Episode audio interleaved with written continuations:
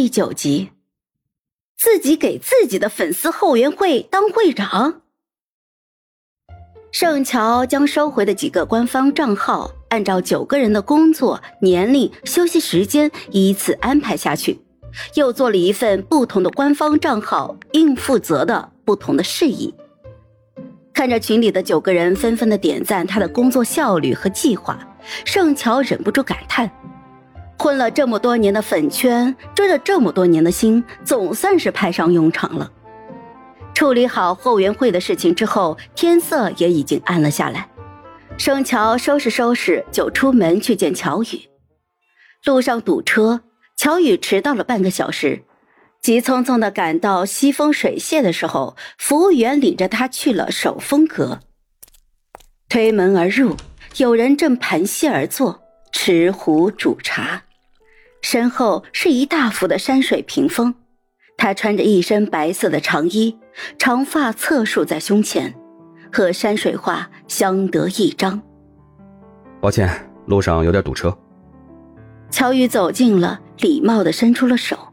竹席上的人抬头，未施粉黛的一张脸落进了他的眼里。盛乔，怎么是你？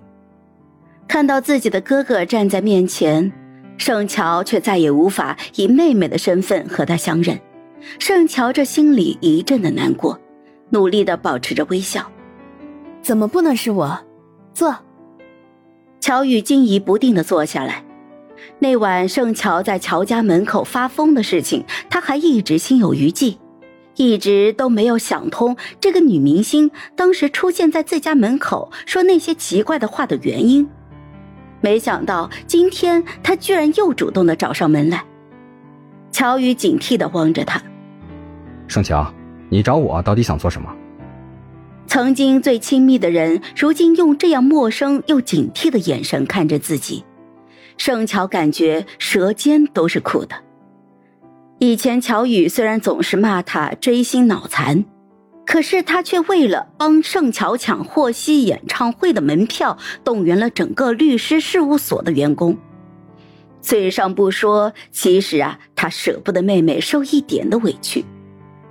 这些盛乔都知道，他曾经无比感谢父母和老天送他一个哥哥。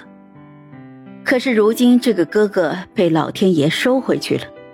哪怕受到了这样天大的委屈，也无法再扑到他的怀里哭诉撒娇了。盛乔低头给他倒了一杯茶，将眼里的泪就逼了回去，深呼吸了两下，才缓缓的开口：“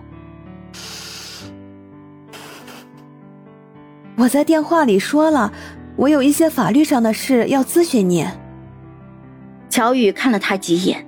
察觉他神态不像是作假，松了一口气。只要是工作上的事情，那就是没有问题。他也不是没有帮明星处理过经济纠纷。说说你的情况。你先看看这个。